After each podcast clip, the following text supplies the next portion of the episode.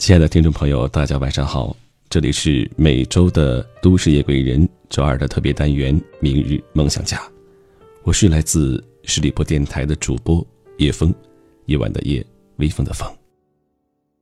本档节目由喜马拉雅和十里铺广播联合制作。最近的天气呢，可以说是忽冷忽热，在此呢，叶峰也提醒所有的朋友能够随时的增减衣物，以防呢感冒。比如说呢。我所在的地方哈尔滨今天又下雪了，气温呢一下骤降十几度的样子，天气变化无常。那么在我们的职场当中也会经历很多的变化。今天我想和你分享的是这样的一篇文字：离职最能暴露一个人的格局。上周六在家休息，突然看到公司员工微信群里爆出好几条消息，点进去一看。是技术总监发出的今年各月各员工的工资明细截图。这个截图上，上至领导高层，下至基层员工，他们的工资、社保等数据无一例外的详细裸露在工资表里。这下工资成了全公司一个公开的秘密。当下异常奇怪，原则上所有人的工资都是禁止公开的，每个人都只能知道自己的工资。甚至有些公司还将互相打听对方工资的这种做法作为开除的理由。周一去上班才了解到，前段时间这个技术总监在自己精心准备的项目提案被管理层否决之后，心中愤懑，觉得自己才华不受赏识，遂已提交辞呈申请，并且离职手续也办理完毕。在办理工作交接时，他三缄其口。对于接替他的同事，能糊弄则糊弄。不仅如此，他还带走了之前他负责的一个还未完成项目的进度资料，一度让该项目受阻停滞。公司已经撤销了他的指纹和密码，他已经不能自由进出公司。监控录像显示，周六时他拿工具强行撬开了公司的大门，进入技术部，拿 U 盘拷走了一系列资料后。又破解了人力资源总监的电脑密码，将工资、奖金等数据转发到公司微信群里。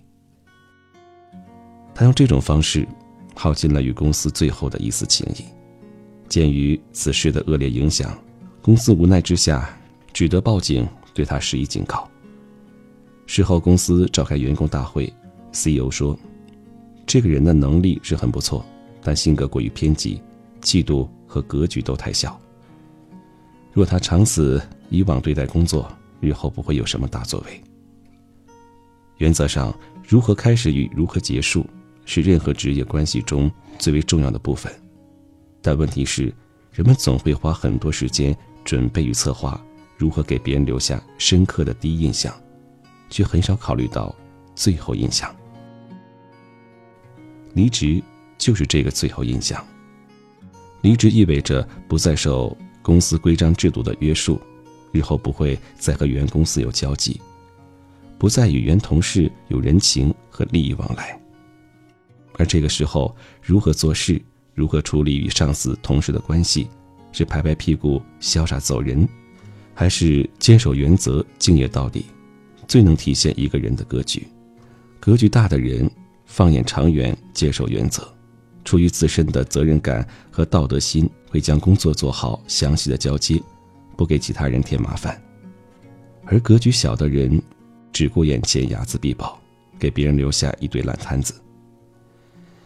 最近听同事倩倩说起几年前她的公司同事恶意辞职，让她遭受池鱼之灾的经历。倩倩是公司的出纳，负责报销和档案管理。恰逢他公司采购部经理因为想自己创业，所以提出离职。那个经理已经在公司干了五年。公司见他经验丰富，于是想挽留他，也承诺给他升职加薪，但他铁了心要走。在最后几天做工作交接时，他明显很不上心，提交的数据屡屡出错，对交接的同事也很不耐烦。他几年前因为个人原因。陆续向公司借款共计五万元，于是人事让他还清借款，再办理离职手续。他在被告知的第二天便来到财务部，提出要看看自己当时的借款申请。于是负责这一块的倩倩找出相关的申请和单据给他。由于当时手头在忙一个要紧的事，也因为跟这个经理有过不少交际，相对熟识，所以并没有留意他。等到他忙完之后再寻这个经理，他早已不知所踪，所有与借款相关的资料均已被他带走。倩倩当即打他电话，关机状态，微信和 QQ 也已经被拉黑。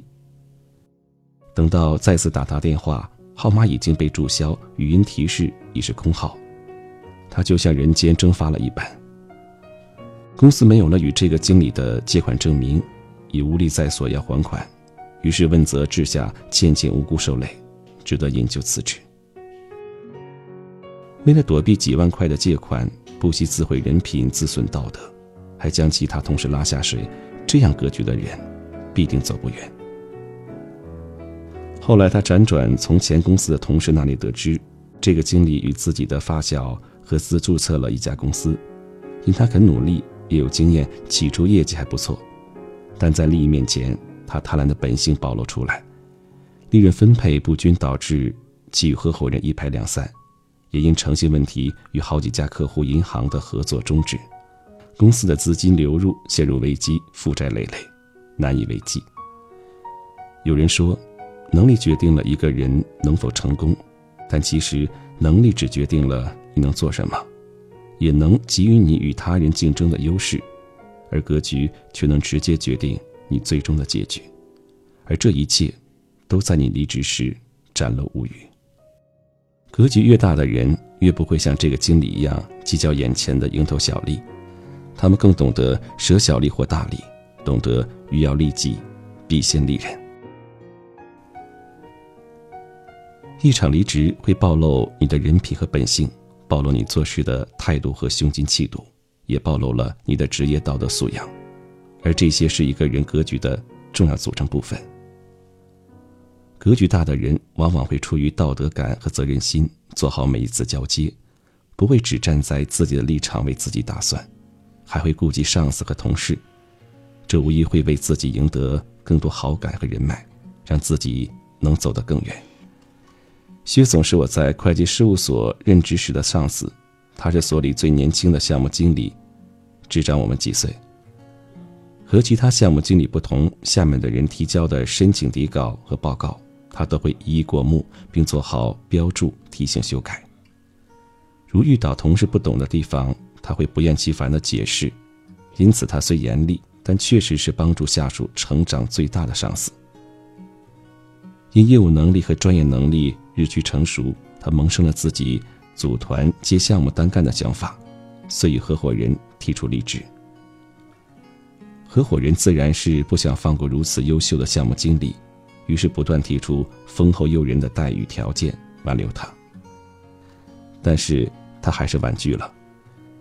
用他的话来说，他心中一直有一团火焰，不去尝试，这火焰便会越燃越旺。挠心挠肺，让他夜不安寝。他离职前将所有的项目底稿和报告重新复核了一遍，并将复核意见、项目进度和未尽事项详细列了备忘录，以提醒下属。为避免遗漏，还专门召开了项目小组会议，一确认了每个项目组成员是否明确。在会议上，他不仅总结了我们每个人的表现，还感谢我们每一个人为项目团队的辛苦付出。鼓励我们务实工作，屡创佳绩。虽然我们每一个人都多多少少挨了他不少骂，但此刻是真心庆幸有这样的一个领导。他是将所有的事项都确认和交代清楚，并和合伙人确认之后才办离职手续的。他的项目团队起初只有三个人，后来所里的两个同事还想跟着他学习，所以辞职加入了他的团队。不到一年的时间，他凭借自己的出色专业能力和积累的人脉，迅速呢将团队扩大到了几十人，承接的项目达上百余，办公地点也搬进了高档的写字楼。就连所里的合伙人也将利润不达标的中小型项目介绍给他，这以后他的事业更加做得风生水起。我想，成就他的，并不全是他的专业能力。更多的是他对于职业的高度责任感，对于身边人的尊重和对于自己一生的定位。而这种格局在离职时最能体现出来。毕竟在职时是在其位谋其政，拿了钱该干干的活而等到离职时，仍能坚守职业操守，一丝不苟对待工作，将工作经验和总结事无巨细的交代给交接人，给予上司、同事足够多的尊重。则更能体现一个人的使命感和道德心。这样的人，往往才能走得更远。职业生涯中，你可能会有很多次离职的经历。美国劳工统计局最新数据显示，如今人们平均一份工作只做四六年或者更短。有些时候，离职对我们来说就是个再正常不过的小事，我们也会很容易松懈下来。反正都要走了，没什么好顾虑的。我没有义务再对公司和同事负责了。但恰好是这个时刻，最能暴露一个人的格局和人品。优雅而体面的离开，不仅是为了一阶段职业的终结画上圆满的句号，同时又是自我内心的重新梳理和总结，让自己以更好的姿态重新出发。正如萧楚女说的。人生应该如蜡烛一样，从点燃到底，一直都是光明的。这句话放在职场上也同样适用。真正的才华，不仅是让自己这一阶段的职业有个漂亮的开始，也能让自己有个体面的落幕。善始善终，坦荡磊落，这就是一个人的格局。好了，听众朋友们，非常感谢您收听今晚的《都市夜归人》。如果你想听到叶枫其他的声音，可以在喜马拉雅搜索“叶枫大大”，夜晚的夜，微风的风，大小的大，叶枫大大。那叶峰的两部有声小说呢也在里面欢迎各位订阅收听。那如果你在职场上创业上遇到什么样的一些问题啊或者是有什么样的故事想和我分享可以加入叶峰的微信汉语拼音你好叶峰你好叶峰。让我们下周二不见不散。